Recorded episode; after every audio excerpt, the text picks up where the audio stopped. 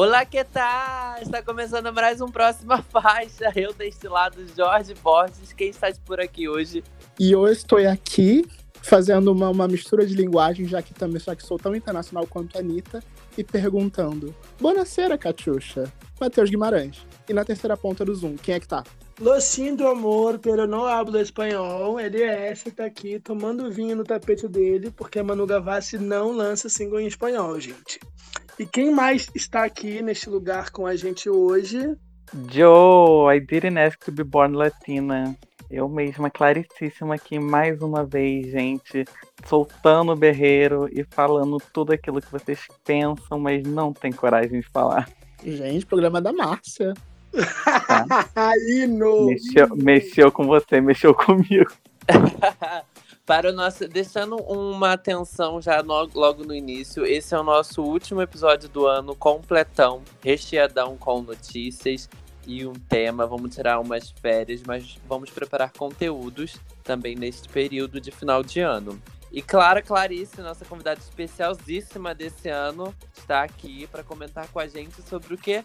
Sobre os melhores do ano, segundo nós mesmos. Mas os melhores do ano de 2020, que foi recheado de muita música e muitos lançamentos. Então a gente vai dar as nossas opiniões, tá, gente? Isso é os melhores do ano do próxima faixa individualmente.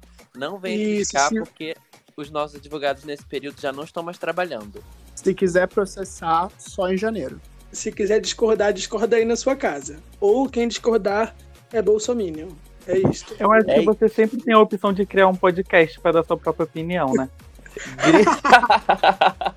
Amiga, por Deus. Mas é isso daí, já foi dada a largada. Então vamos lá, gente, com a próxima faixa em todas as redes sociais. Arroba próximafaixa.com no Instagram e no Twitter.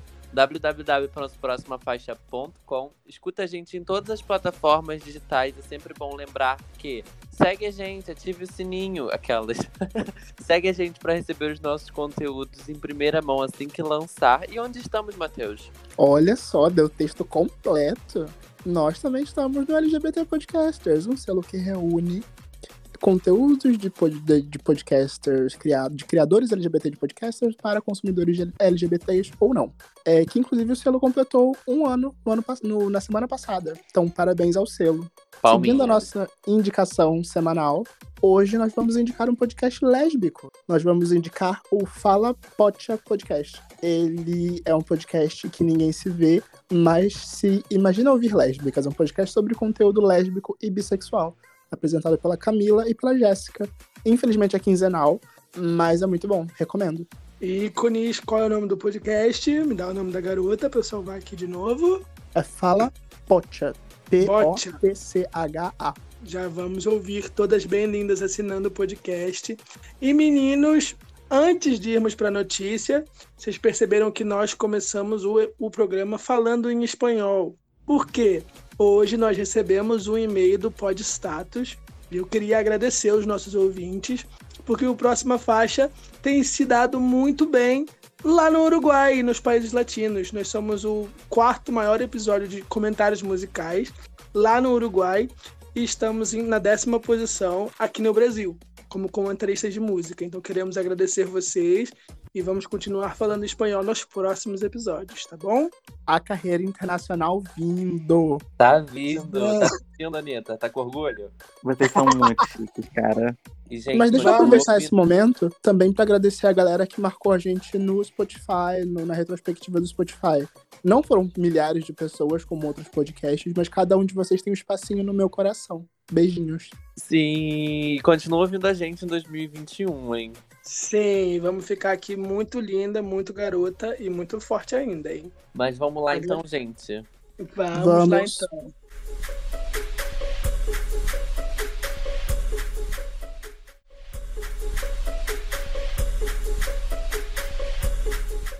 Veio aí, hein?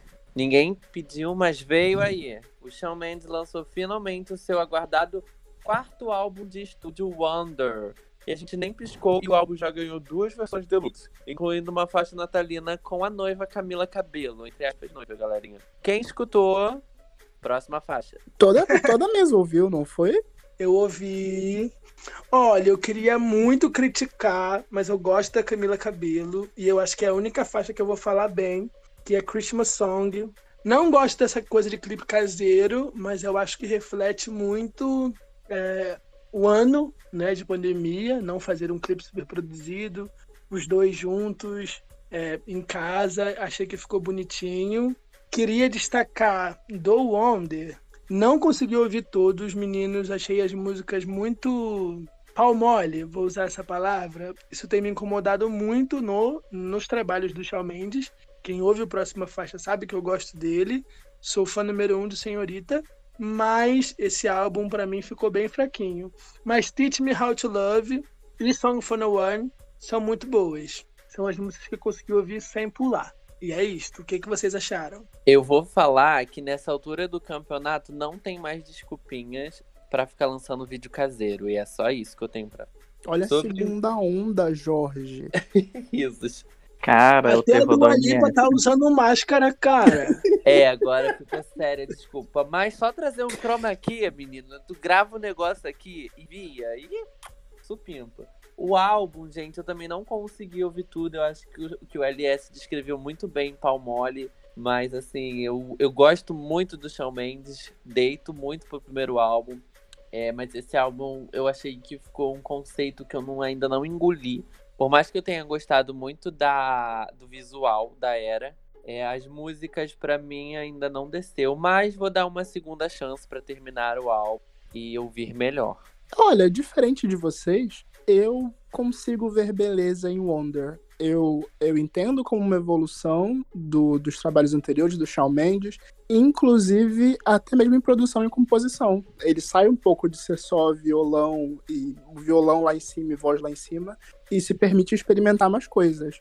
É, Higher, que foi uma que cresceu no, no meu ouvido, eu tinha achado ela meio mole numa primeira escutada. Então ela cresceu muito no meu ouvido, remete a Justin Timberlake, remete a outros homens fazendo pop, que talvez tenham sido as inspirações dele. Teach Me uh, Teach How to Love é um destaque brilhante, até por ser bem diferente da, da, da discografia dele. E para mim é nesse momento que o álbum realmente brilha, quando ele vai para um caminho que a gente não espera do Shawn Mendes. Espero que isso seja uma abertura, espero que ele se permita mais nos próximos lançamentos. Mas mesmo assim tem muita coisa para se aproveitar e para se curtir em Wonder. Você ouviu, Clarice? Então, gente, eu não ouvi o álbum do Shawn Mendes, inclusive eu estava perguntando se ele havia lançado alguma coisa. É, tem alguns artistas que eu não tenho muito interesse em ouvir as músicas quando saem, e o Shawn Mendes é um deles, eu nunca senti muita vontade na, nas músicas dele. E, inclusive, eu só conheço Senhorita e aquela primeira que fez muito sucesso. Mercy. Fora não, acho Life que... is a party. There's nothing holding talvez. me back. Treat you better. Treat you better. Hitmaker, né, Talvez. né, Gente, realmente, Nossa, eu não lembrava que ele tinha tantos hits. Então, gente, eu também não sabia que, que ele tinha tantos hits. Mas eu não ouvi o álbum dele, então. É o... isso, gente. Matheus, eu queria falar que a música que você gostou, que é Higher, né? Tá rolando um negócio aí na internet de que tem uma parte da música Sim. que parece muito com a, a um funk carioca. Parado no bailão. Parado no bailão. É igual. É idêntico. Parece que ele usou a música, de verdade. Eu pesquisei nos créditos, mas eu não consegui achar uma menção ao, ao MC que canta Parado no bailão. E eu espero muito que o processo venha. Tomara que ela. Próximo, gente, por gente. Próximo. Gente, meu momento, a nova da Marília, fechando o ano com chave de ouro ou de corno. A Marília Mendonça lançou mais um hino, Deprê, é aquela para arrastar o chifre no asfalto, gente. Sério. Por que, que as pessoas estão felizes se a gente terminou? Hino, vocês ouviram? Sim. Eu não consegui. Eu, foi, para mim foi muito difícil não relacionar essa música com as indas e vindas que a Marília passou durante o ano no relacionamento dela. Fiquei pensando, será, gente? Será? Mas ignorando toda essa parte que de fato não tem nada a ver com a música, só fofoca, a música é incrível, como todas as outras dela. Então, desde quando Marília Mendonça faz música ruim? Sim, eu também acho. É, eu gostei, por mais que achar que é o mais do mesmo, eu gostei. E tenho me distanciado um pouco de ouvir Marília Mendonça, mas a música ainda é a identidade dela. Eu não senti tanto essa questão da repetição, muito porque a gente tivemos momentos muito espaçados de sertanejo e de Marília Mendonça durante o ano. Eu sinto que ela deu uma segurada, ela não, não, não teve tanto destaque nesse segundo semestre. Vocês também sentiram isso? Então, gente, é, eu não acompanho muito sertanejo, eu não gosto muito de sertanejo, mas a, a Marília Mendonça, ela tem alguma coisa que me faz uh, buscar sobre ela. Então, é, eu não ouvi essa música nova, mas de tudo que eu já ouvi dela, eu acho que ela tem uma coisa muito diferente das outras. E ela tem uma. Dentro do repertório dela, as músicas se diferenciam também entre elas. Então, eu acho que dessas sertanejas que fazem sucesso hoje em dia, ela é uma das. talvez a única que eu cheguei a pesquisar sobre. E é sobre é exatamente isso que o Matheus falou. É, ela não fica cansando a imagem dela. Não é aquela surra de Marília Mendonça o tempo inteiro que você vê ela em todos os lugares. Ela lança, faz sucesso e dá um espacinho e depois volta. Eu acho que ano passado ela cansou muito a imagem dela com o projeto Todos os Cantos a ideia é muito legal, mas você fazer, lançar uma música em todos os estados do Brasil, são quantas músicas, gente? 36? E 27. Por favor, né? Geografia. Não sei quantos estados o país ah. tem. Faltei aula, me desculpa. Mas enfim, foi tudo, foi tudo num espaço curto, num espaço de tempo muito curto. Ela não conseguiu concluir o projeto. Aí ela terminou com todos os cantos de casa. E aí deu uma cansadinha na imagem dela. Esse ano ela só lançou três singles e o EP Patroas com as amigas dela, que são a Maraia e a Maraísa. Então eu gostei desse comeback nesse final de ano, que os fãs estavam pedindo muito. A última música que ela lançou foi Vira Homem, que eu acho que foi em março, abril desse ano. Então ela estava bem tempo, bastante tempo, sem lançar nada dela. E eu gosto muito, gente, desse tipo de música. Eu lembro do meu pai, lembro do meu irmão ouvindo. Não é o tipo de música que eu ouço em casa, mas me traz lembranças boas, eu acho engraçado, sabe? E aí, para mim, ela faz tudo. Dos que não são problemáticos, 90% são problemáticos e eu não consumo mesmo. Ela, o Luan e os Barões da Pisadinha, não sei nada dos Barões da Pisadinha ainda, não vou pesquisar para não cancelar eles, tá? E é o que eu escuto. E Mas, vamos, vamos para a próxima faixa? Sim. Vamos para a próxima faixa. Vamos falar de horóscopo. O Xamã se prepara para o terceiro single do seu álbum de estúdio e lançou Câncer, a parceria com a Luísa Sonza. O projeto chega dia 14 e vai ter parcerias de Anitta, Marília Mendonça, Orochi e mais uma galera. Vocês estão animados? Vocês estão ansiosos para conhecer os próximos, sim, os próximos signos? Para falar a verdade, não tanto. Mas é isso que eu tenho para falar. É só isso mesmo que elas. É, eu, eu ach... também não tô. Eu achei que, na verdade, só tô ansioso pelo signo de Ares, que é a parceria com a Anitta, mas Lu... O clipe tá bem bonito. A Luísa participa mais do que canta, né? Mas enfim, é porque é um trap, né? A gente tem aí a Luísa fazendo um trap. Eu fiquei até de novo pesquisando por compositores para saber se ela de fato tinha composto os versos dela. Eu não consegui essa confirmação até o horário dessa, até o horário dessa publicação. Talvez o Matheus do Futuro entre agora para confirmar. Talvez ele não entre. Mas é, é interessante isso. Eu acho muito que o, o Xamã tem feito esse papel de ser o trap para iniciantes, o trap para quem tá começando a ouvir. E ele, inclusive, tem um braço muito aberto pra galera do pop. Até mais do que outras pessoas do trap. Então ele tem, ele tava falando que ele quer muito fazer uma música com a Pablo Vittar.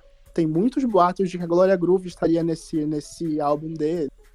Então é, é interessante, vamos ficar de olho. Sim, o LS vai ajudar o Matheus do futuro, o Matheus do passado, o Matheus do presente eu não sei. Segundo os créditos do Spotify, a música foi produzida pelo Baguá Records, que já são parceiros dele há muito tempo. Aí é uma galera que, que faz os beats, escrita apenas pelo Xamã e interpretada pela Luísa Sonza e o Xamã. Ou seja, não tem dedo da Luísa na letra, ela só versa mesmo. Obrigado por poupar meia hora de edição. e... Vamos de próxima faixa, então? É, eu quero dizer que eu não gostei da música, esperava mais de Câncer, mas estou muito ansioso, ansioso para Ares e para Touro, que é a parceria dele com a Marília Mendonça. É isto. Próxima faixa. Então vamos lá, gente. Vamos falar de um remix gostoso, delicinha, que saiu semana passada do The Weeknd com a Rosalia, Blinding Light. Que que cê... Qual é a opinião de vocês sobre isso? Na verdade, foi um remix que dividiu a internet, né?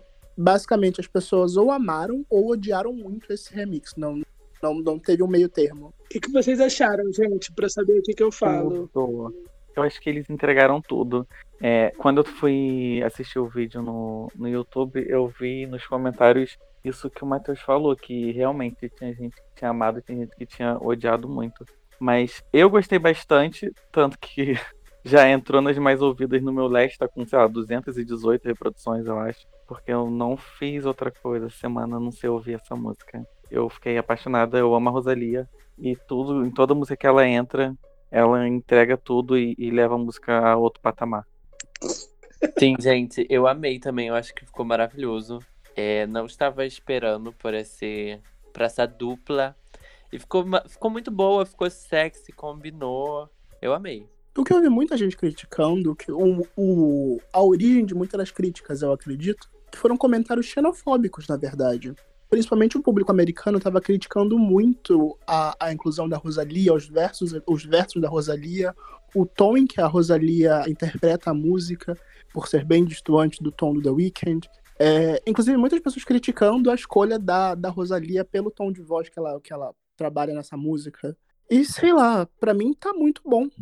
De fato, muda pouco, não, não acho que acrescenta tanto quanto em comparação à parceria do The Weeknd com o Maluma em Hawaii, mas ainda assim é interessante, é divertido, é diferente. Eu vi, eu vi também os comentários exatamente dessa forma que o Matheus falou. Eram muitos comentários xenofóbicos e falando até sobre o espanhol da Rosalia. Tinha gente que, que fala espanhol e falando que nem eles estavam entendendo o espanhol da Rosalia. Só que é bom salientar que a Rosalia ela é da Catalunha, né? Então, a Catalunha, eles se veem como um, um, lugar independente, eles têm a própria língua, as próprias tradições, e é por isso que o, o espanhol da Rosalia é diferente do, do espanhol que a gente está acostumado a ouvir de outros lugares, sabe? Então, quando eu entrei no YouTube, eu vi que tinham muitos comentários extremamente xenofóbicos. Então, tentei nem, nem dar tanta importância e não levei em consideração para saber se as pessoas tinham gostado mesmo da música ou se só tinha sido preconceito mesmo. É... Eu não gostei.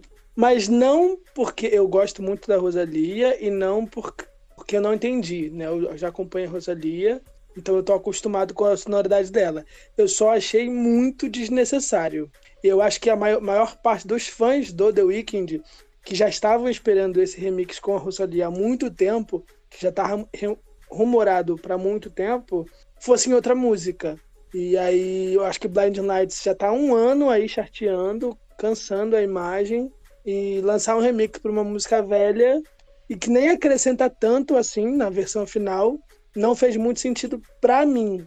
Não é, não é nada negativo, não ofende ninguém. É uma musiquinha que eu, se tocar eu não vou pular, eu vou ouvir, mas eu não entendi a necessidade do remix de Blinding Lights. Eu acho que a Rosalia podia ter entrado em Save Your Tears, que é a música que eu mais tenho escutado do álbum hoje do que Blinding Lights. Eu acho que todo mundo meio que já cansou de Blinding Lights. Já é o maior hit do ano, merece o mundo, merece muito mais, mas o remix para mim não acrescentou em nada. Pelo contrário, música, eu não acho que a música cansou, não. Eu acho que a música, pelo menos para mim, ainda não cansou. E o. E se ele quiser levar ela pro, pro halftime show, Quer dizer, eu acredito. Se ele quiser, não, ele tem que levar. Ele é, ele pois é, ele, ele, provavelmente vai levar, tipo, levar a Rosalia pro, pro Super Bowl, vai ter que ser numa música que é mais conhecida, sabe? Tipo, numa música que ainda tá no topo das paradas dos Estados Unidos. Então, não adianta ele lançar um remix com uma outra música, por mais que seja boa, e aí queira fazer uma performance com ela, quando é não é uma música tão conhecida assim. Blind Light já eu, é Eu acho que ele tem. Eu acho que ele tem procurado muito dialogar com o mercado latino, e aí é uma questão muito mais mercadológica do que musical. É muito mais sobre business do que sobre música. Eu acho que Blinding Lights ele pode levar pro Halftime Show sem ninguém. Agora, se ele quiser levar a Rosalia, se ele quiser levar uma Luma, e se ele quiser trazer esse público pro Super Bowl, faz todo sentido. Mas mercadologicamente falando, Blinding Lights é uma música que não precisava de um remix, na minha opinião. Não agora. Se ele tivesse lançado no começo do ano, faria sentido. Ao meu ver, é, esse remix de Blinding Lights não não tem tanto foco mercadológico, exatamente por ser uma música que já alcançou é, já conquistou muita coisa, sabe? Porque eu acho que talvez tenha sido só meio que liberdade artística, talvez. Ele queria a Rosalia nessa música, ele achou que ia combinar e, e lançou, porque eu lembro que quando ele lançou The Hills, eu não lembro se The Hills pegou o primeiro lugar, mas eu lembro que fez muito sucesso. É, depois pegou. de um tempo ele lançou. Pegou o primeiro lugar? Pegou. Então, depois de um tempo ele lançou um EP com um remix de The Hills com o Eminem e um outro com a Nick. E não era nada muito para impactar no mercado, porque já havia alcançado o primeiro lugar. Eu acho que era só meio que liberdade artística mesmo, ou fanservice, não sei. Enfim. Vamos de Natal então, gente. Vamos. O Natal já chegou, já é dia 25 de dezembro. E com ele chegou o novo single especial de Mariah Carey, A Rainha do Natal. Dessa vez ela chamou Ariana Grande e Jennifer Hudson para o single de O Santa, que também faz parte desse especial da Apple Music. E o que vocês acharam dessa gritaria? Tá gritando por quê? Tem é... abuso de grito. Gente, tudo. Eu achei tudo. Fico muito chateado que todo mundo que enaltece essa música exclui a Jennifer Hudson da conversa. E assim, ela entregou tudo no single, ela tá maravilhosa. É, a Ariana e a Mariah fazendo isto e a Jennifer Hudson vocalizando atrás é tudo. O clipe é bonitinho pra caramba. E eu fiquei muito triste que foi boicotada, entre aspas, pelo Spotify por ser um evento da Apple Music. E aí a música não entrou em nenhuma playlist, mesmo estando em primeiro no iTunes a semana inteira, sabe? Aí eu fiquei bem chateado, que eu queria muito que pegasse o primeiro, sabe? A Maré merece muito esse, esse vigésimo número um. E essa era a aposta dela, mas por questões mercadológicas, novamente, muito dificilmente a música vai alcançar boas posições nas paradas. Eu também estava achando isso super estranho, porque é, teve um investimento grande nesse lançamento, o especial foi muito grande, o, o clipe é muitíssimo bonito, faz parte desse especial, e toda a divulgação e tudo mais, mas ao mesmo tempo, All I Want for Christmas Is You já é número 2 essa semana na Billboard. Então, é, é um investimento meio estranho, mas eu gostei muito da música do produto final. E até mesmo para uma pessoa que não gosta de Natal, a música consegue ser cativante. Então isso é um excelente sinal. Sim. Eu acho que a Mariah não vai conseguir lançar nenhum outro música de Natal. A música de Natal é All I Want for Christmas Is You e vai ser para sempre dela. Ela pode continuar lançando música de Natal, mas a música de marca dela é essa. Falando dessa música, eu gostei. É o que me entristece também, como o LS falou, é excluírem tanto a Jennifer da música porque ela fez um trabalho belíssimo, como a Ariana também fez. Mas eu acho que por essa questão, tanto das pessoas quererem ver há muito tempo a Mariah e a Ariana junto, é, a Jennifer acabou ficando apagada, sabe? Como se a música não fosse dela e tal. Mas ela fez um trabalho muito bonito na música também. A música tá bem legal, gostei bastante. O clipe tá bem maneiro também, por mais que eu achar que a Ariana tá valendo toda hora ali, que ela apareceu olhando sempre pro nada. Mas é isso, clima de Natal mesmo. Um rápido comentário. É, tem uns momentos que parece muito que a Mariah Carey tá mascando chiclete enquanto ela tá ali cantando ou dublando. Sinceramente, eu não duvido. Ai, gente. O que, que você achou, Clarice, da música? Gente, eu gostei muito. Eu gosto muito da MC Panetone. Sempre que a Mariah lança alguma coisa, eu tô ali ouvindo. All I, All I Want for Christmas You é, é um ícone, é uma música maravilhosa. E sei lá, eu acho que ela já conta com o sucesso dessa e talvez ela esteja tentando emplacar essa outra, sabendo já que uma, o, o primeiro lugar já está garantido com uma. Vamos ver onde ela consegue ir com mais uma, não sei. Mas eu gostei muito e é realmente muito injusto esquecerem, deixarem a Jennifer Hudson de lado, porque eu acho que a música é perfeita exatamente pela combinação das três. Não seria a mesma coisa se estivesse faltando uma delas. Sim. Sim. Agora um vamos lá. para MC Panetone. É, gente. eu amo, cara. Muito bom. Mas Ela próxima tem... faixa, gente, próxima faixa. Vamos lá que eu vou chamar uma bomba agora aqui, um combo, porque a Shakira tá divíssima no clipe de A Girl Like Me com o esqueceram de botar Black o nome da banda no roteiro, Black Eyed Peas, que eu esqueci. E eu vou trazer logo também a Gwen Stefani, que está de volta, que ela lançou Let Me Reintroduce Myself. E aí, gente, o que, que vocês acharam desse, desse combão que eu trouxe? Vamos ressuscitar o nosso antigo quadro de review de 5 segundos? Ai, eu vou tudo, dizer. Povo. Eu vou dizer a música e vocês têm 5 segundos para dar sua breve opinião, comentário sobre a música. Então vamos começar por Shakira e Black Eyed Peas com Girl Like Me. Jorge Borges. É, a Shakira salvou essa música, salvou o clipe porque a música é horrorosa. LS Aves. Ai, meu quadril. Clarice. Shakira tudo, Black Eyed Peas 2010. Mateus. Agora vamos. Ah! Um challenge do TikTok, do TikTok salvar a música. Gente, eu fiquei horas assistindo o vídeo que estavam compartilhando no Instagram só da parte da Shakira dançando. Eu também. Porque eu tava achando sensacional. Mas é muito pelo vídeo dando uma novo gás pra uma música. Quando o álbum foi lançado, nós falamos muito mal dessa música, inclusive. Sim, mas é isso. Ai, meu quadril. Ela dança muito, ela é muito linda, ela é muito perfeita. Como é que ela fica ali dançando igual a doida? E bota a perna na cabeça e faz o espacate e, e vira pra lá e dá uns passinhos. Meu quadril doeu. Mas eu- é isso, a parte da Shakira salva a música. Vai, Matheus. Segunda rodada, agora falando sobre Let Me Reintroduce Myself, da Gwen Stefani, Jorge Borges. É, eu queria dizer que foi muito grande, mas não foi. Ela vai ter que reintroduzir ela de novo daqui a dois meses. LS Aves. Se você reintroduziu alguma coisa em mim, eu vou pedir pra você tirar porque você não teve autorização pra fazer isso. A menos que essa pessoa seja eu. Clarice. Ah, Gwen Stefani, perfeita, visionária e sempre volta entregando tudo. Ah, eu não consegui gostar. Gostei mais da performance no The Voice que ela fez, lançando a música, do que da música da versão do estúdio e do videoclipe em si. Eu acho Eu que ela acho que podia ter feito algo maior, sabe? Tipo, ela lançou a música numa segunda-feira, tipo, whatever. Ela podia Sem ter divulgação. feito- É, exatamente. Ela Porque, podia. gente, ela apresentou a música no The Voice. Ela lançou a música na segunda-feira pra performar ao vivo no The Voice. Não, mas assim, mas ninguém tava esperando. Não sei. Na É verdade, ela assim, não eu, eu digo ninguém tava esperando não num bom no sábado sentido. passado, eu acho. Ou na sexta-feira ela- passada. Ela anunciou, gente, ela é uma lenda. Ela tem 30 anos de carreira, ela não liga pra chart. Se ela quiser lançar uma música no domingo, ela vai lançar. Na época do Natal, falando sobre ela. É isto. É isto. Mas vamos então, lá, deixa vamos. eu dar meus dois centavos depois de ter apresentado esse segmento. É, Acho que sim, é muito interessante ela voltar, ainda mais voltar com uma música que lembra muito mais o No Doubt do que de fato a carreira solo dela. Let Me Reintroduce Myself podia facilmente ser uma música de comeback do No Doubt, o que depois dessa música eu realmente acho que não vai acontecer, mas é Eles fato tentaram há dois anos. Né? Oi? Eles tentaram há dois anos e ninguém ligou. Eles tentaram uns quatro anos atrás, mas teve uma polêmica racial e guardaram tudo no churrasco. É isto. Mas eu ainda acho que tem uma chance. Eu acredito que a, a próxima geração pode se interessar pela Gwen Stefani.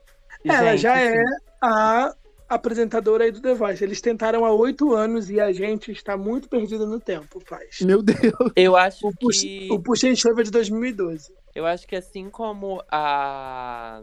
Gente, esqueci o nome dela agora, que, que lançou disco esse ano. Sheila. Kylie Minogue. Gente, como é que eu esqueci o nome da Kylie Minogue? Assim como ela teve uma visibilidade muito boa esse ano, eu acho que talvez isso, entre aspas, graças à pandemia, ela conseguiu se sair muito bem. Quem sabe ano que vem, em 2021, abraça e dê uma chance pra Gwen Stefani ter a sua vez também de novo, né? Então vamos esperar. Enfim, Então, próxima gente- faixa, gente. Pode falar, Clarice. momentos. Então, eu gosto muito da Gwen Stefani e eu passei a gostar mais dela depois de 2015, quando ela lançou aquelas bombas lá, que ela lançou umas músicas nada a ver com nada, viu que, que ninguém tava gostando e simplesmente mudou o conceito inteiro do álbum, lançou Used to Love, o que fez um burburinho, alcançou uma posição boa na Billboard e o álbum é perfeito. Ela estragou Physical pra mim, eu não gosto dela. Próxima faixa. O quê? Próxima faixa. Veio aí, gente. gente. Vamos falar de Radar, que finalmente é o último single de Glória Groove no EP Affair, encerrando sua era R&B. O que vocês acharam, gente? Ai, tudo, muito bom. É, assisti, passei o final de semana praticamente inteiro só ouvindo Gloria Groove e assistindo os clipes. É, Infelizmente ou felizmente, a tua voz continua sendo a melhor música do projeto, pra mim. É, Radar é muito boa, muito boa. Merece também ter uma vis- visibilidade muito melhor. Eu gostei muito dos vocalizes de Radar. O que você perdeu? Eu, eu, eu. E eu demorei meia hora pra entender isso, que eu achei que ela só estava vocalizando.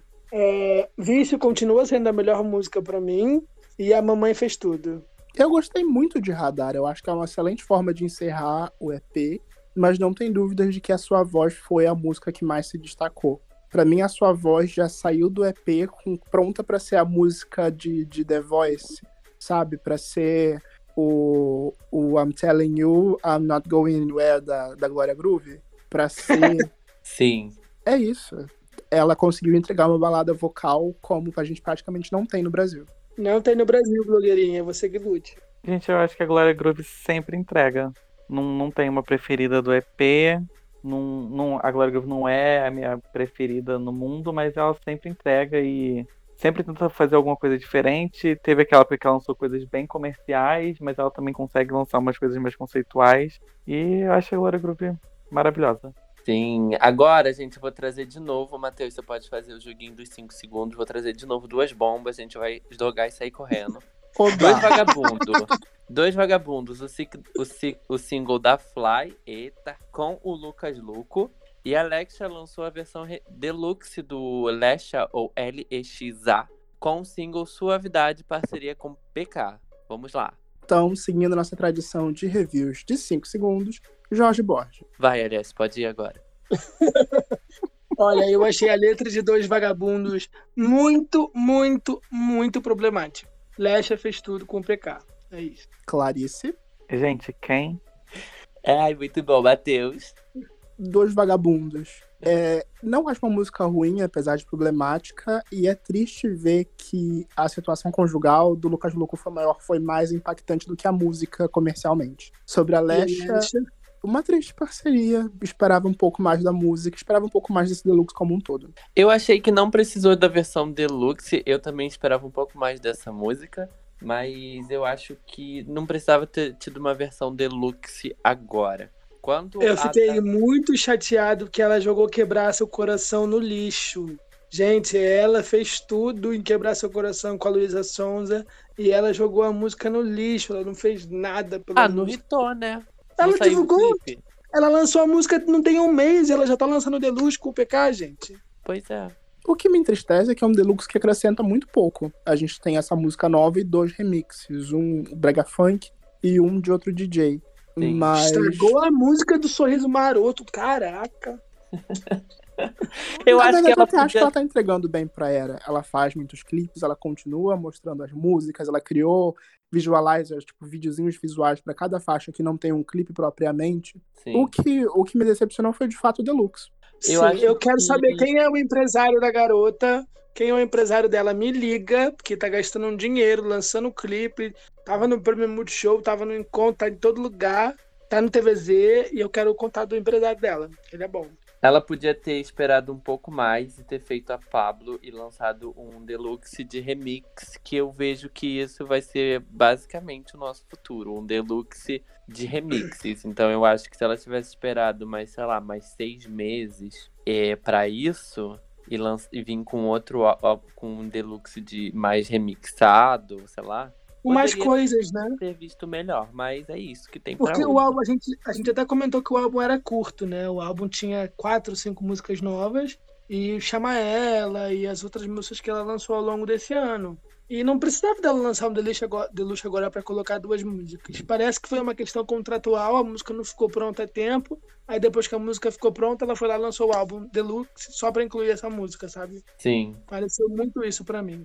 A Lesha é uma artista que tradicionalmente lança grandes músicas de verão. A gente já teve aí Só Depois do Carnaval, a gente teve Sapequinha, e quem sabe ela não pode nos presentear, ela não pode vir junto com a vacina com um grande hit pra gente rebolar. Pode ser, ela vai Isso. trazer a vacina. Então, Lendária, estamos, gente. nossas esperanças estão na Coronavac e em você, Lesha. Próxima faixa.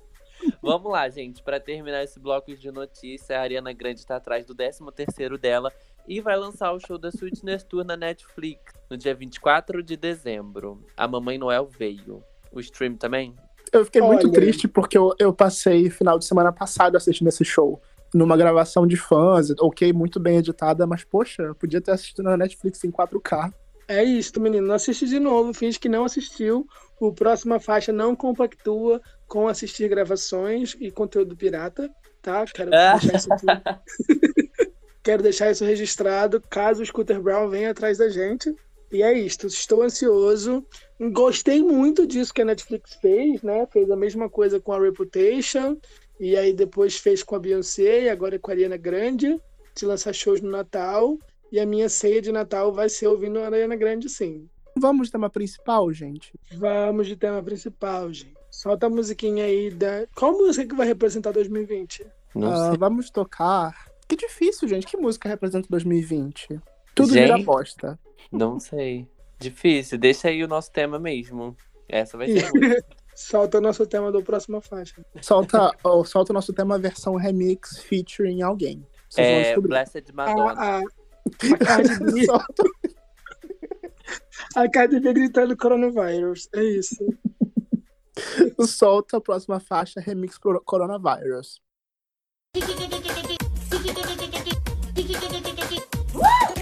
Coronavirus! Shit is getting real! Coronavirus! Shit is getting real! Vamos lá, gente. O que dizer de 2020? Um ano tão difícil em tantos aspectos que muita gente só quer esquecer e fingir que nunca aconteceu. A gente se inclui nisso. Mas não vamos entrar na onda good vibes de novo normal ou olhar pelo lado bom. Foi um ano bosta. A gente quer nossos shows, a nossa aglomeração de volta, a gente quer des- despreocupação, quer celebrar a música do melhor jeito que existe, com a energia das multidões e viver as experiências que só o- ano ao vivo nos proporciona. Então, vamos nos cuidar e fazer o melhor para que as coisas se- sejam como antes, tudo bem? Vacina venha logo. Apesar disso, é importante homenagear e destacar os artistas que foram mais importantes do que nunca e fizeram muito, mas muito companhia pra gente esse ano, proporcionando entretenimento, momen- momentos de escapismo e música boa. Hoje nós vamos comentar os melhores do ano, segundo a gente, e lembrar um pouco dos, dos destaques de 2020. Então a gente separou umas categorias, cada um vai dar aqui a sua sugestão de melhores do ano. E vamos conversar um pouco sobre isso, tá? E é isso, é é a opinião do próxima faixa. Gente, antes de entrarmos de fato nas categorias, deixa eu perguntar para os meus amigos de mesa. É, como foi o 2020 de vocês, tanto pessoal e musicalmente? Vamos aproveitar esse momento para fazer uma terapia em grupo, botar para fora o quanto a gente odiou esse ano horrível. Quem começa, gente? Vou começar o desabafo. Vou puxar o desabafo, hein, galera. Vai, puxa, amiga. Pessoal E, gente, olha só. É, então, gente, é, esse ano foi um ano de muitas chateações. Foi um ano chato, um ano pavoroso. É, nada fez sentido. Faculdade EAD foi um porre. Professores pedindo trabalhos imensos em prazos curtos. E morar sozinha também não foi muito legal nesse período.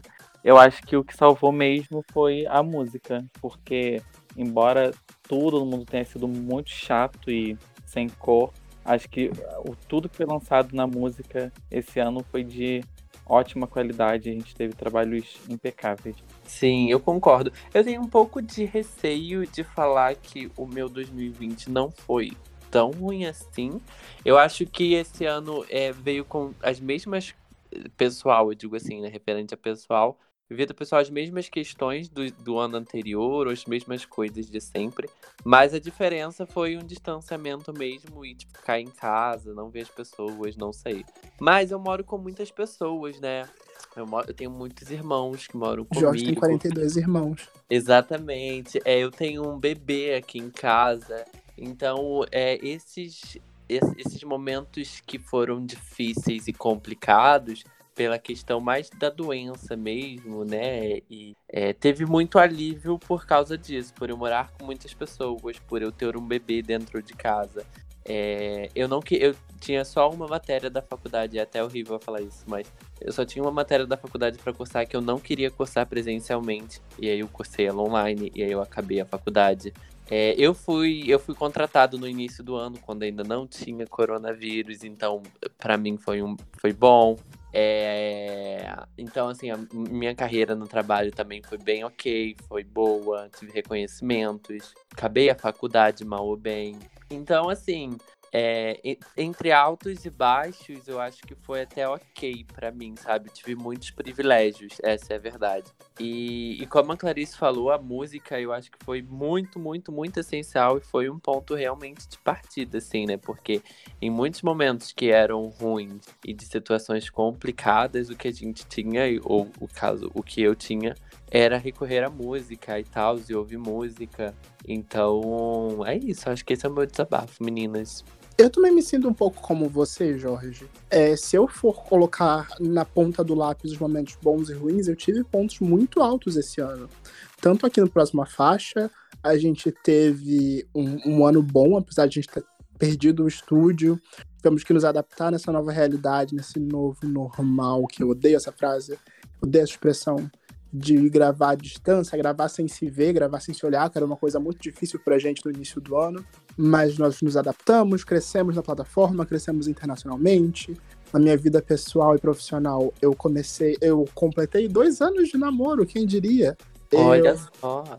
Eu troquei uma empresa pequena, vivi uma experiência profissional muito louca sendo freelancer, e agora eu tô contratado de uma multinacional, e eu tô tendo um bom ano profissionalmente, mas ao mesmo tempo, psicologicamente, e com todas as pressões e coisas e questões criadas pela pandemia, o ano se tornou muito difícil.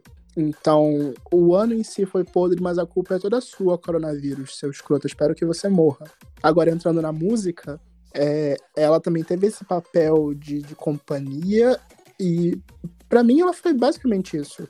A música e os podcasts, muito das indicações que eu dava aqui do LGBT Podcaster semanalmente, 95% deles me acompanharam muito e me permitiram fazer novas amizades à distância, como Black People Problems, o, o Vitor, o Renan, muito mais, muito mais gente da galera do, do grupo, do selo. E os projetos musicais também me fizeram muita companhia, e a gente vai descobrir isso nas indicações que estão vindo aí na, na- no nosso prêmiozinho. Mas e você, LS? Então, eu acho que quando eu penso no 2020, se eu pensar do ponto de vista do meu umbigo, né, é, foi um ano muito bom. Minha vida pessoal está ok, a vida financeira está estável. é, mas se eu pensar na realidade em todas as coisas que poderiam ter sido, que poderiam ter acontecido, aonde eu poderia ter ido, aonde eu poderia estar, se não fosse todos os impedimentos que a epidemia, que a pandemia trouxeram, é, eu penso que ele foi bem menor, sabe? Apesar de a gente ter crescido muito é, fazendo o podcast à distância, a gente podia estar fazendo cobertura de evento, a gente podia ter feito show, a gente podia ter feito muito mais. E eu acho que é isso.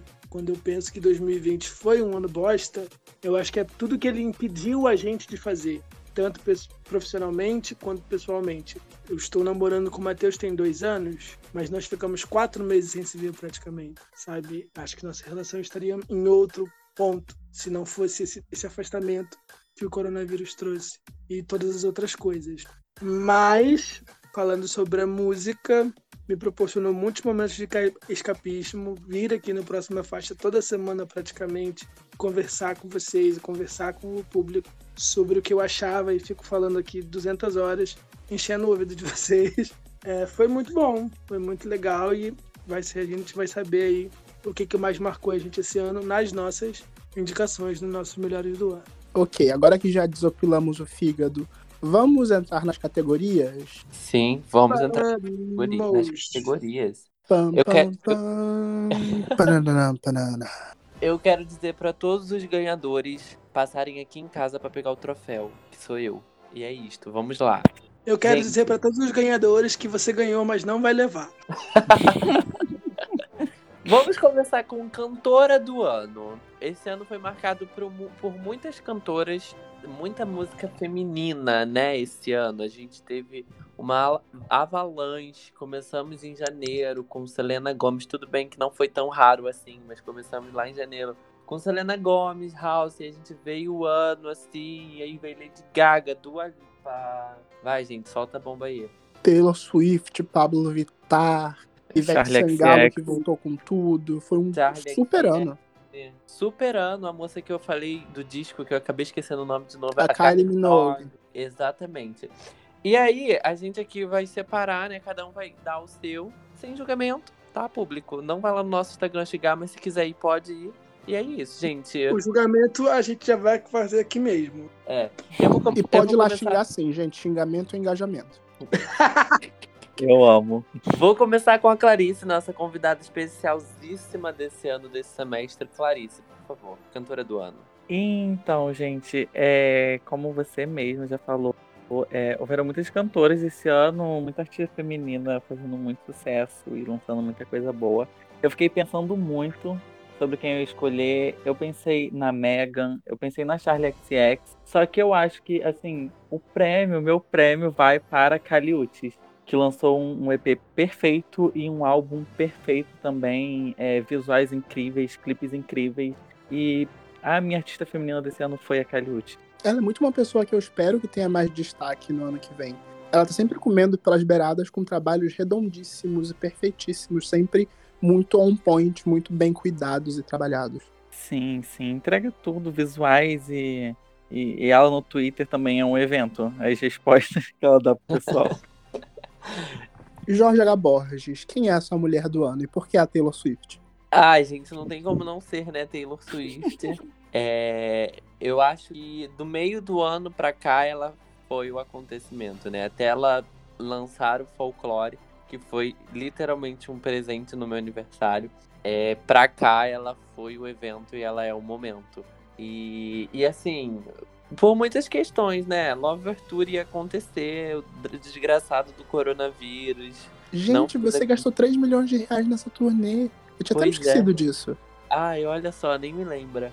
E assim, ela não deveria ser não, né? Por tanta dor de cabeça que ela me deu esse ano, nem cancelada. E você gastou muito dinheiro com Taylor Swift e nada chegou din- você, meu Deus. Sim, e, e eu ainda tô aqui em briga judicial com a Universal Music, entendeu? Querendo receber o meu CD. Então, assim, não deveria ser, mas infelizmente, felizmente, gente, felizmente é. Se eu fosse Jorge, eu já parava esse processo, porque é com esse dinheiro que ela vai pagar a indicação do Grammy. Brincadeira, Ah, Jorge. A, a Taylor Swift é a mulher do ano pro Jorge porque ela não tem culpa de nada disso.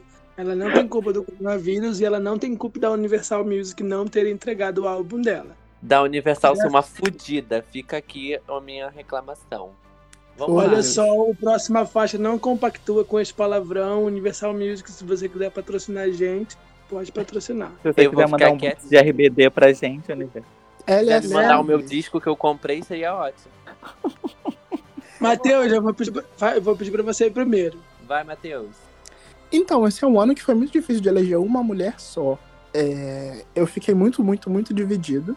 Eu acho que a, a Ivete Sangalo, pro orgulho de menino Ramon, que ainda tem que voltar aqui no ano que vem, teve um ano maravilhoso e conseguiu se reinventar musicalmente, assim, saindo no mercado mais moderno. Ainda falando das mulheres mais velhas, que eu admiro muito, a Kylie Minogue teve um ano maravilhoso, conseguindo vencer preconceito de idade e tendo excelentes posições, se reintroduzindo ao público, se associando a uma galera mais nova. Tudo isso é muito legal. Mas eu não posso negar que a minha mulher do ano, até segundo o Spotify, a mulher que me acompanhou durante o ano inteiro foi a Charlie XX. É, eu tô aqui falando de mulheres mais velhas e de pessoas que estão há mais tempo na indústria, mas a Charlie XX, com How I'm Feeling Now, conseguiu fazer um projeto super interessante, moderno.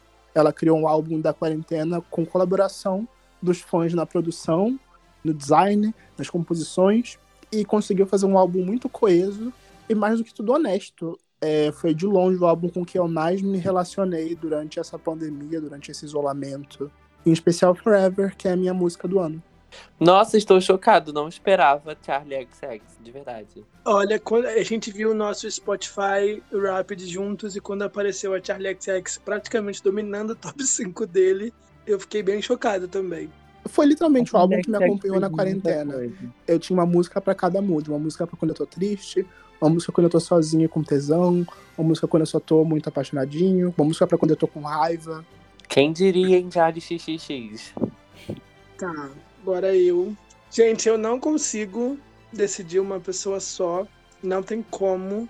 Pra mim, fico muito chateado com a menina Lady Gaga, porque ela fez igual a Taylor Swift, lançou o álbum e esqueceu.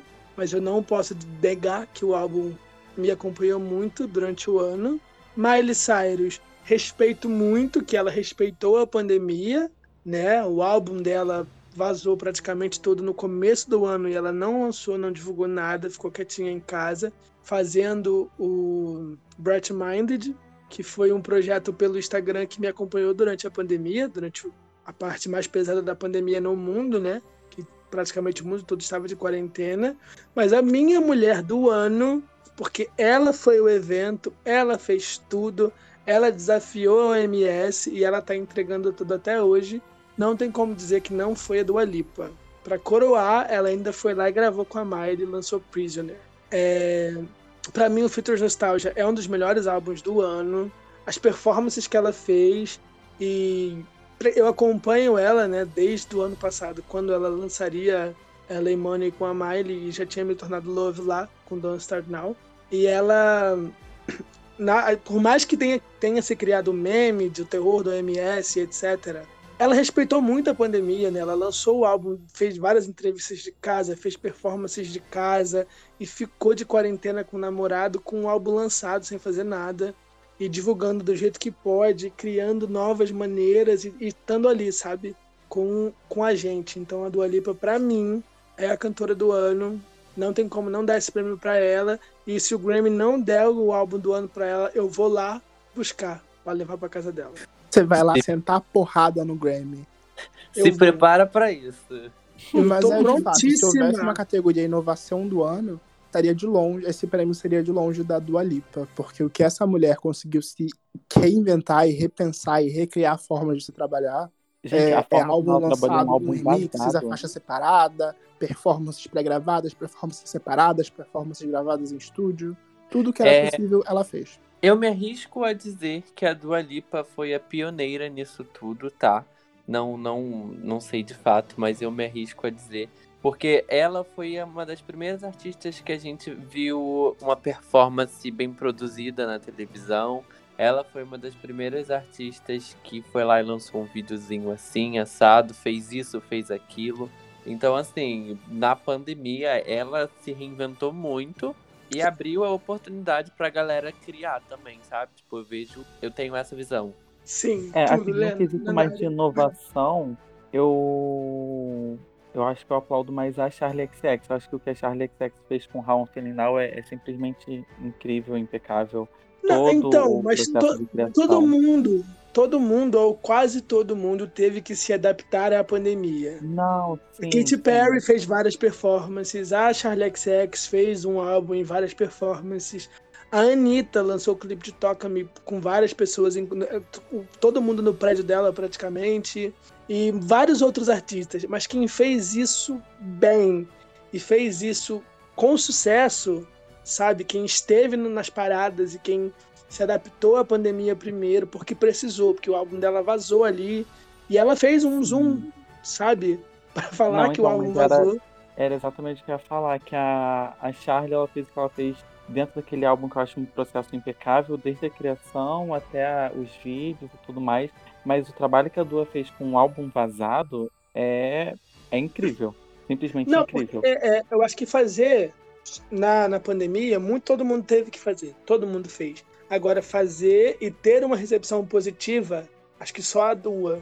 A, a Dua e da- das, das artistas femininas. A Dua foi a que mais fez e fez dar certo, sabe? E Sim. E agora, Agora- falando de homem, gente. Se as mulheres fizeram tudo, o que os homens fizeram? Quem são os homens do ano pra vocês? Jorge Clarice. Borges. Começa com a Clarice, eu, você e Lucas. Ok. Então, gente, é, eu pensei muito nessa categoria, sabe? Porque, diferente do Grammy, eu não gosto muito de homem. Eu não ouço muito artista masculino. Por Deus. Eu Tá não certíssimo. ouço artistas masculinos, gente. É muito difícil ouvir artista masculino, porque. Não sei porque eu só, só não me dou bem. Eu gosto de alguns, assim. Mas pensei, pensei, pensei. E eu acho que o, o que eu mais gostei esse ano foi o Bad Bunny. Porque o Bad Bunny lançou clipes legais e um álbum perfeito e tava sempre ali.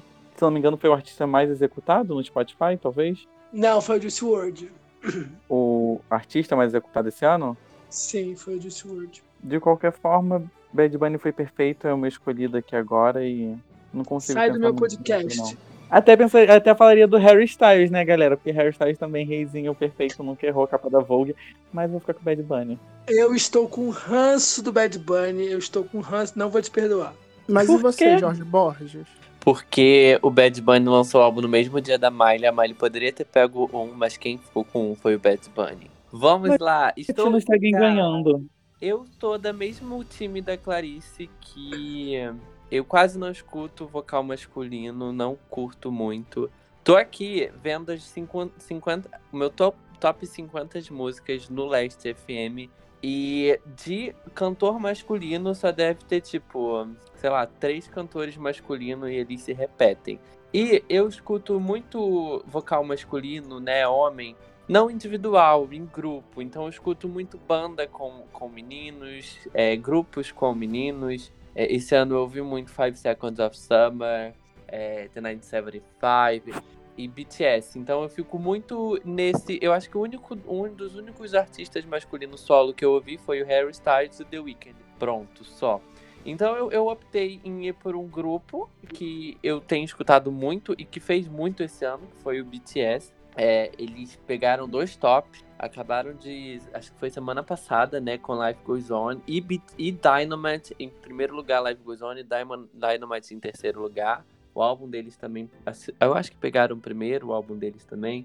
Então, assim, durante o ano eles trabalharam muito, muitas performances. É, não sei se respeitaram tanta quarentena, né, gente? Mas assim. Fizeram bastante coisa esse ano, bastante trabalho, conseguiram muitas coisas fora da Coreia. O que, pra mim, eu a cada vez mais eu tenho me aberto mais pro conteúdo da Coreia e K-pop. E eu, eu tenho uma admiração grande por K-pop, não porque eu gosto e tal, mas admiração pelo trabalho e como é feito a mecânica deles. Então eu fico muito contente por eles terem esse espaço que eles estão tendo na, na cultura ocidental da gente, né? E conseguindo muita coisa nos Estados Unidos. Então vou jogar eles como cantor do ano. Cantores, grupo, banda, whatever. É isto. Homens do ano. É, Papo mas eu acho muito interessante esse ponto que você levantou. De fato, eles fizeram uma revolução grande durante o ano. É, eu também levei muito essa questão de revolução na minha escolha e deixei até um pouco de lado o gosto pessoal. Analisei até um pouco mais friamente, mesmo que a pessoa esteja entre as- algumas das minhas músicas mais ouvidas do ano. Mas eu vou destacar como meu homem do ano o Léo Santana. Eu esperava alguma reação do, do público, dos meus amigos de mesa quando eu falasse do Léo Santana, mas não, todo a mundo reação sabe que eu foi vou pra essa, bagaceira. silêncio. A reação foi o silêncio. Aquela O, o meu Silêncio microfone tava no mudo. O Léo. Santana é um gostoso. Como é que eu vou criticar? Deus. Mas o que eu queria comentar é que tanto ele quanto outros artistas tito- tidos como héteros estão se abrindo muito para outras experimentações e para experimentações de, de som, se misturando com outros artistas. Esse ano a gente teve Léo Santana, depois de a gente ter tido Léo Santana com Anitta no ano passado. A gente teve Léo Santana com a Leste, a gente teve Léo Santana com Luísa Sonza, é, a gente teve Bildo Piseiro com Pablo Vittar agora no finalzinho do ano. A gente teve, como a gente já comentou, o Xamã indo atrás da Glória Groove, o Xamã indo atrás da Pablo Vittar. É, a gente teve, apesar de a gente estar focando muito mais nas mulheres, a gente teve uma série de artistas masculinos muito mais abertos a sons diferentes e a experimentações, fugindo do básico. Isso é ótimo. Muito que eu, bem. Ia, eu ia dizer que eu não, não tinha. O Léo Santana não passou tanto pelo meu radar esse ano. Mas eu entrei aqui no perfil do Spotify dele. E apesar dele não me ter irritado, ele lançou muita coisa esse ano, gente. Muita coisa de verdade. Enfim, o meu homem do ano, tá, gente? Diferente do Grammy, é o The Weeknd. Não tem como ser outra pessoa. Se eu entrar nas minhas músicas do Spotify, as músicas mais ouvidas, as mais tocadas no meu 2020. O After Hours está todo lá, então não tem como ser outra pessoa. Queria muito colocar o Pablo aqui, a Pablo Vittar, mas ela já é o meu artista, dando spoiler, ela é o meu artista brasileiro do ano. Então, na minha cabeça, eu coloquei os internacionais aqui e o artista brasileiro para eu dar destaque, né? A gente é um podcast brasileiro, mas a gente dá muito ênfase para o mercado internacional. The Weeknd fez tudo, The Weeknd vai estar no Super Bowl, The Weeknd lançou After Hours e Blind Lights, dominou o mundo, se tornou a maior música, a, a música mais longa da história da Hot 100 e ganhou todos os prêmios, ganhou VMA, ganhou Billboard, ganhou American Music Awards, ganhou European Music Awards, ganhou tudo e recepção da crítica e conceito maravilhoso. Era a minha principal aposta pra bosta do Grammy e não foi indicado. Tô com ódio, tá? Estou com ódio ainda, não superei. Nem fiz o especial do Grammy que eu ia fazer no próxima faixa. Me desculpem, meninos. Mas é isso, The Weeknd cantor do ano e quem discordou vai discordar lá na casa do Bolsonaro. Gente, vamos lá. Seguindo para a próxima categoria de hit do ano. Se tivemos muitos cantores esse ano, tivemos mais músicas ainda. Então, Clarice, pode começar, por favor. Joguei essa bomba para você. Hum, eu. Hit do ano. A gente teve um- alguns hits, né? Mas. Eu acho que hit do ano não tem como ser outra música que não Blinding Lights. Porque Blinding Lights ficou aí o ano inteiro. A gente ouve. Eu não enjoei ainda, eu não enjoo. Então acho que não tem como ser outra música. Então eu vou deixar com Blinding Lights mesmo. Sim. Bem, eu poderia dizer várias músicas que foram muitas músicas hits do ano esse ano. Por, por sinal, esse ano foi um dos anos que mais teve um na Hot 100. E... Mas eu vou. Balaio de gato no meio do ano que todo mundo deputava em primeiro. Sim. Eu vou ficar com, é, não sei, o VAP da Cardi B ou Dynamite do BTS. Eu acho que foram duas que foram bem. Se não foram, eu, eu vou ficar com, com a Cardi B. Eu acho que foi, é mais hit do ano. Eu escuto, escuto tocar mais nos lugares do que Dynamite. Então, e não tem como, gente. A mulher do ano lá fora e a, a música do ano também. Ela Mas- emplacou dois hits, né? Não só o WAP, como também Coronavírus. Getting real. Shit is getting real. Mas aqui já introduzindo a minha, a minha colocação, queria perguntar pra mesa. O hit de 2020 pode ser de 2019? Você tocou muito em Sabe- 2020, sim.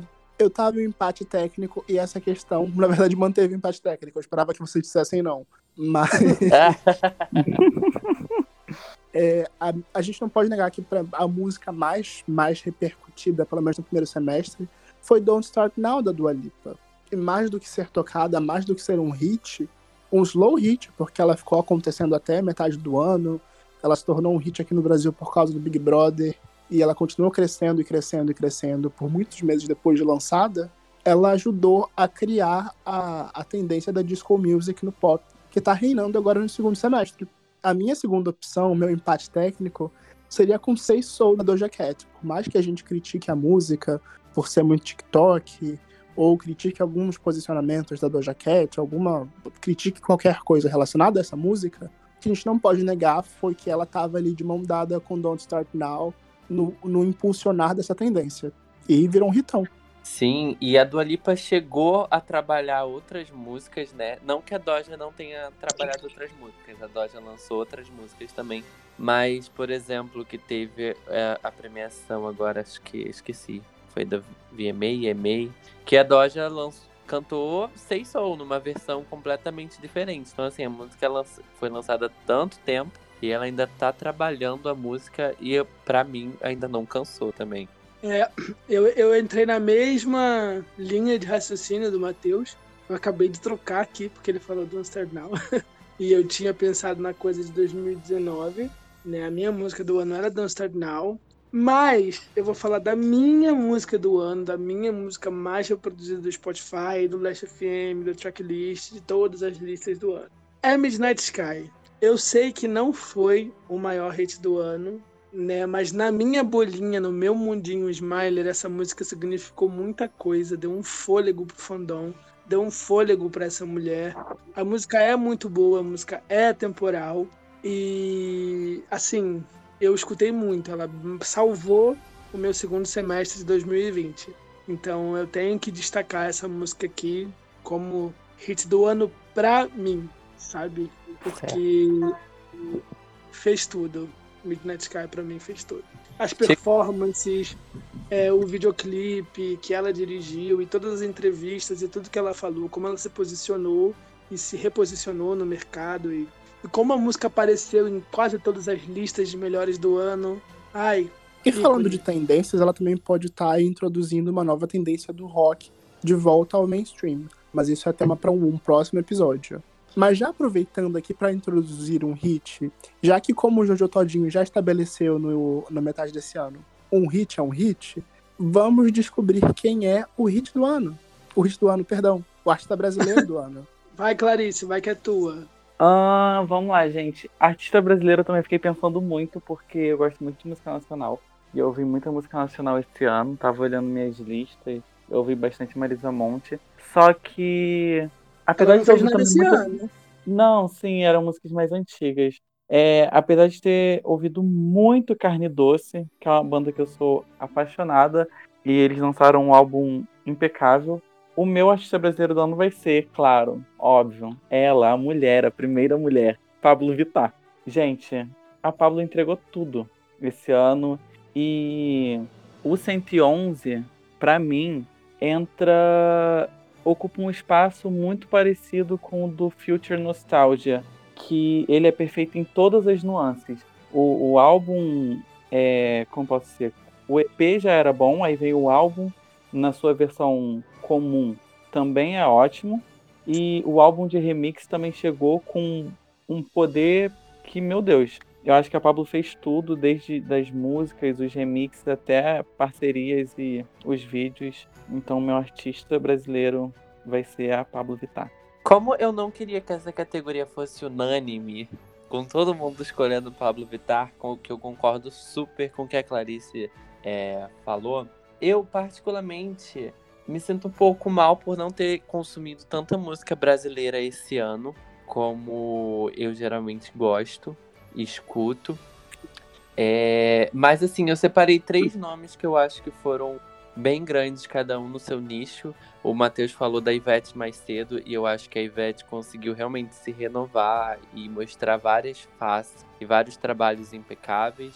Ah, eu coloquei aqui também o Niak, que durante essa quarentena ele soltou vários hits ficou muito famoso no TikTok, dancinhas e, e rádio.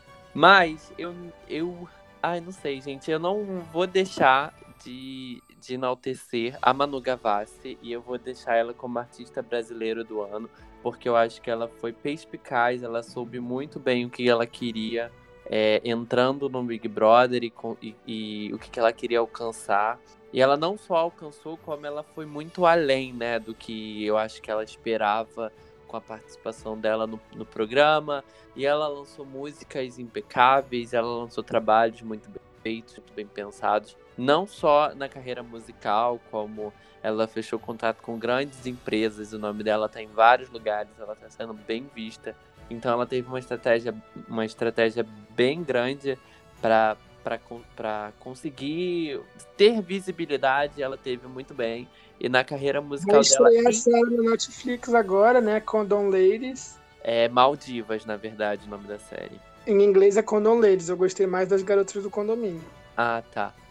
É, mas que também foi muito prejudicada, né? Com o corona, como todo mundo, né, gente? Mas é, ela fez uma estratégia bem legal e para voltar mesmo, lançando música e lançou turnê. lá- a- Dentro do Big Brother, ela lançou uma turnê e que também foi por água abaixo, mas assim, deixando aqui Manu Gavassi como artista. E foi uma das artistas brasileiras que eu mais escutei esse ano também. Ainda eliminou um criminoso, né, do Big Brother.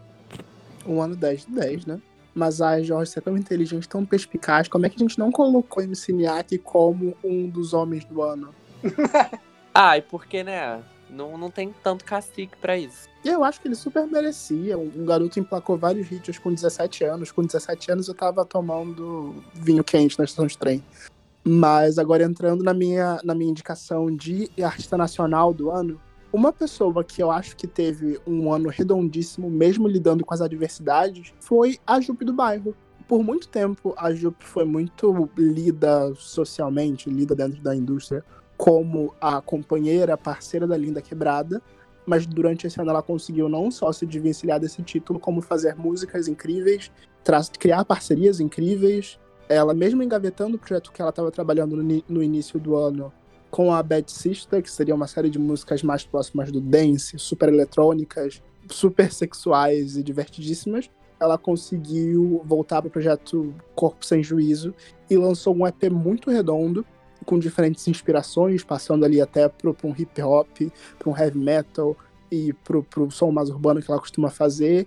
Foi reconhecida nacionalmente com prêmio no Multishow e soube lidar muito bem com as adversidades, até trocando de projeto, passando a investir mais em lives. Fez um trabalho redondíssimo durante o ano. É, eu gosto muito da Jupe do bairro. Quando ela ganhou o prêmio né, de artista da, da crítica, né? No Multishow, eu, eu berrei, eu falei, meu, nem acredito, nem, não acreditava mesmo. E muito legal ver uma artista do porte dela trazendo as mensagens que ela traz, sendo reconhecida nacionalmente. Escutem o EP Corpo Sem Juízo, é perfeito. Escutem All You Need Is Love, escutem Transgressão, escutem essa mulher. Agora, a minha recomendação de artista brasileiro do ano, diferente do, do Jorge, da Clarice, eu consumo muita música nacional. Muita. Fica muito difícil para mim escolher, porque internacionalmente eu tenho uma fave, é a Miley. A Miley é minha fave. E Brasil não, eu gosto de muita coisa. Eu tinha colocado a Pablo, eu acho que a Pablo é unanimidade nessa mesa. Todo mundo concorda que o ano dela é incrível. Mas, como ela não está aqui e eu acho um absurdo ela não estar aqui, eu vou ter que trazer a menina Anitta pra mesa. A menina Anitta. Gente, me gusta, toca-me, papapá. Todos, o, o reposicionamento político, ela aproveitou a pandemia para ser descancelada. Sobre tudo, tudo o que trouxeram dela e usaram para jogar tanto hate em cima da menina, ela esclareceu, sabe?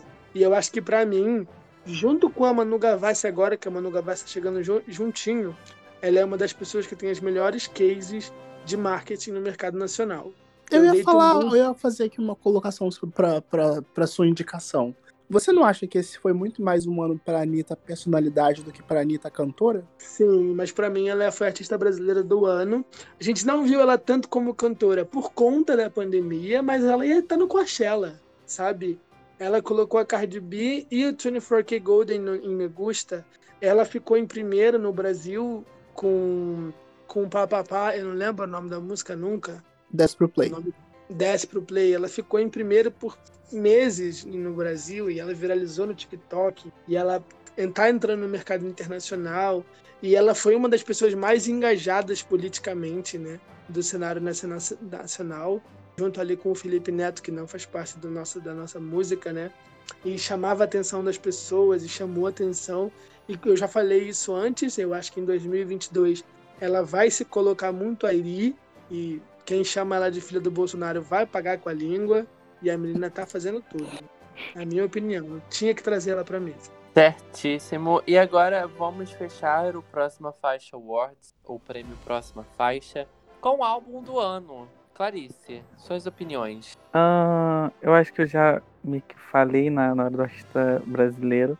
É, eu vou deixar dois, na verdade, que é o Future Nostalgia, que como eu disse, eu gosto dele do álbum normal, eu gosto do álbum do Club Future Nostalgia, gosto de tudo que, que, que vem desse álbum.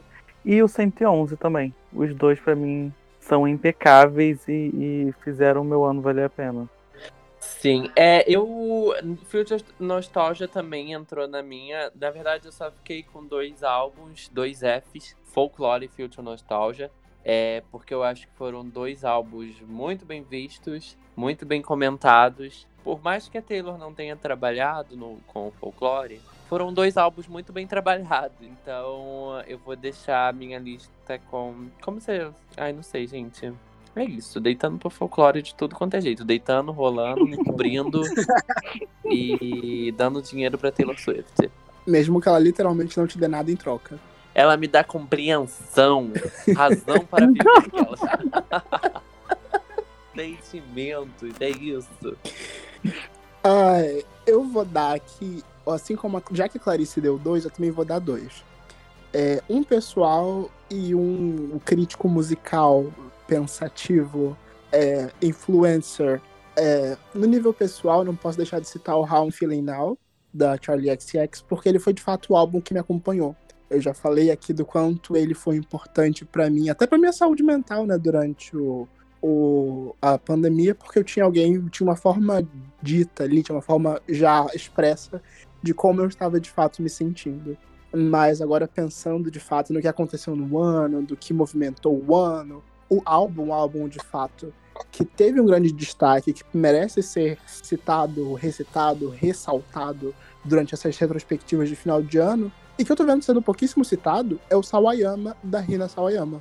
Ela foi um, grande lançamento do ano, o Marcha Nova, que de fato traz novos ares para música pop, até pelas influências japonesas que ela tem. Ela de fato é japonesa, ela traz influências de hard rock no meio da música pop, ela traz influências da própria música japonesa, do pop britânico, do pop americano. Ela é muito fã de Britney Spears, ela é muito fã de Lady Gaga, tem muito da Gaga na construção visual dela e conseguiu entregar um álbum coeso, mesmo misturando todos esses elementos. É, eu queria dizer que o Gabriel está gritando, pulando e surtando aqui no meu quarto agora, porque ele falou pra eu indicar o Sayama. E eu falei, é, tá bom. Mas eu. eu Ainda teve o remix, né? Com a mulher do milênio. O Como de Tem Garçom. Comes de Garçom, tem um remix com a Exatamente. Vittar. É, ela fez um cover belíssimo de Love Ephemeral nesse Deluxe, que é a música do 1985. E é isto, parabéns. Aliás, Ai, gente. Eu vou encerrar esse, esse episódio, essa- essas categorias com as minhas faves. E eu não estou nem aí, tá? É isso que eu vou dizer. Cromática. Vou colocar o Cromática aqui sim. Apesar dela ter feito igual a Taylor Swift, lançado o álbum e esqueceu. Eu fiquei muito tempo ouvindo só isso, né? E é um álbum bom. É a volta da Lady Gaga pro pop. Marcou as gays. Se ela tivesse trabalhado o álbum, a gente estava falando do álbum até agora. O 911 é um dos melhores videoclipes do ano, não falando de hit, falando de conceito, falando de entrega, falando de aclamação. É, tem muita coisa boa no álbum e eu tenho que destacar o álbum. Mas o meu álbum do ano também não é para pagar, é os dois. É o Plastic Hearts. A menina Miley Cyrus conseguiu, ela fez, tá? Se não fosse o Bad Bunny, o primeiro era dela. E esse latino, esse maravilhoso, eu adoro o Bad Bunny, mas eu tô com, com o ranço dele. Esse artista latino lançou três músicas, três álbuns esse ano. Três. Ele podia ter esperado uma semana, barrava o Shawn Mendes, ninguém ia ligar, ninguém ia se importar, tá? O Trump Eles falando. eles ficam, eles ficam, eles dominam. O J Balvin, o Ozuna, eles, eles lançam muita música, gente, pelo amor de Deus. Mas não, deixa eu me, me recompor. Eu adoro o Bad Bunny, o que ele fez com. E eu, eu faço o que me dá vontade, né? Que é o álbum que ele lançou no começo do ano, que merecia sim o primeiro. É o álbum mais reproduzido do Spotify esse ano. É, então eu não achava. Eu fico triste que ele vai. Ele anunciou a aposentadoria e por isso que o álbum teve todo esse hype. E eu ouvi o álbum da Kit, uma das melhores músicas do ano. Me recompus. Mas enfim. É, Plastic Hearts, a Miley fez tudo. Melhor música, melhor, melhor álbum do ano, na minha opinião. O álbum não tem nenhum pulo. E ela fez tudo, se, se reposicionou no mercado. E espero que a Era Renda ela faça o filtro de nostalgia dela. Primeiro não, faz, não define nada. O filtro de nostalgia debutou em quarto e tá aí até hoje sendo aclamadíssimo. E a Miley vai fazer também. É isso, gente. É, Estão contentes com a nossa lista? Confesso que está um pouco surpreso de não ter visto Ludmilla, de não ter visto Ariana Grande. Mas não fez nenhuma diferença aquelas. Então, o que eu vou destacar, que eu coloquei uma caixinha lá nos stories do Próxima Faixa e as pessoas pediram para destacar, foi a Taylor Swift com o Folklore, o Sandy Júnior com o show no Globoplay, O Sandy Júnior, o cantor O Sandy Sandy. Júnior. Isso, Ah, o, o, cantor o duo, o grupo, a dupla Sandy Júnior, tá? É, a Taylor Swift com o Folklore e o Savayama, que foi o Gabriel, né, que comentou. Provavelmente. eu, eu, eu vou destacar isso. Né? Vocês destacariam alguém que não tá no top 1 de vocês, mas. É, Um trabalho que passou um pouco batido, como um trabalho que passou um pouquinho batido no meio disso tudo, né? Porque, bem ou mal, a gente teve uma movimentação muito grande no meio musical com, as, com a pandemia e com esses projetos isolados. Mas a Adriana Calcanhoto fez um excelente trabalho durante o ano. Eu, eu, eu vou repetir o que eu falei pra você. Eu acho que pra mim ela soa muito com a minha tia querendo ser legalzinha, legalzona, sabe? É, Ela é lançou o isto. EP só. O EP, na verdade, é um álbum, porque ele já tem até mais faixas pra, do que configuraria um EP. Ela fez um EP só, sozinha em casa. Ela fez um, um maxi clipe, todas as faixas têm um clipe feito de forma contínua, num plano sequência, todo feito gravado em casa, sozinho. Ela chegou até a fazer uma música com o Danny DJ, que deu uma viralizada. É, E mesmo Bunda assim passou Lelê. batido. Sim. É, pra mim, soa como uma tiazona cantando funk. Não sei o que, que eu tenho que eu acho legal. Se eu acho legal, você me mostrou. Acho interessante. Mas eu acho que foi mais experimental mesmo. Até porque ela lançou depois o, o álbum ao vivo do Margem, que foi o álbum que ela lançou no passado. Sim. E eu acho que chamou mais a minha atenção este ano. Outro destaque positivo que eu não posso deixar de citar é, mais uma vez, por mais um ano, graças a Deus, a dona Elza Soares super atualizada e super atenta a tudo que tá acontecendo. Ela tá vivíssima e de, de ouvidos abertos, de coração aberto para novos artistas e para novos sons. Isso é encantador, é maravilhoso. Em especial para alguém da idade dela, sendo etarista falando isso. É, também não posso deixar de citar a Katy Perry, que entregou um trabalho completíssimo, grávida de 8, 9 meses. De 25 meses, né? Ela ficou grávida durante 25 meses esse ano. É, mas ela trabalhou muito, mesmo grávida, gravando performances, trabalhando, fazendo coisas de casa e entregou Mais do o que Smile certas um cantoras que não entregam CD. Oi? Trabalhou mais do que certas cantoras que não entregam CD na casa do Jorge. Trabalhou, menina. Ai, que ódio. Olha Quando você entrava no site da Kate, gente, pra comprar o Smile, ela que vinha na tua porta entregar.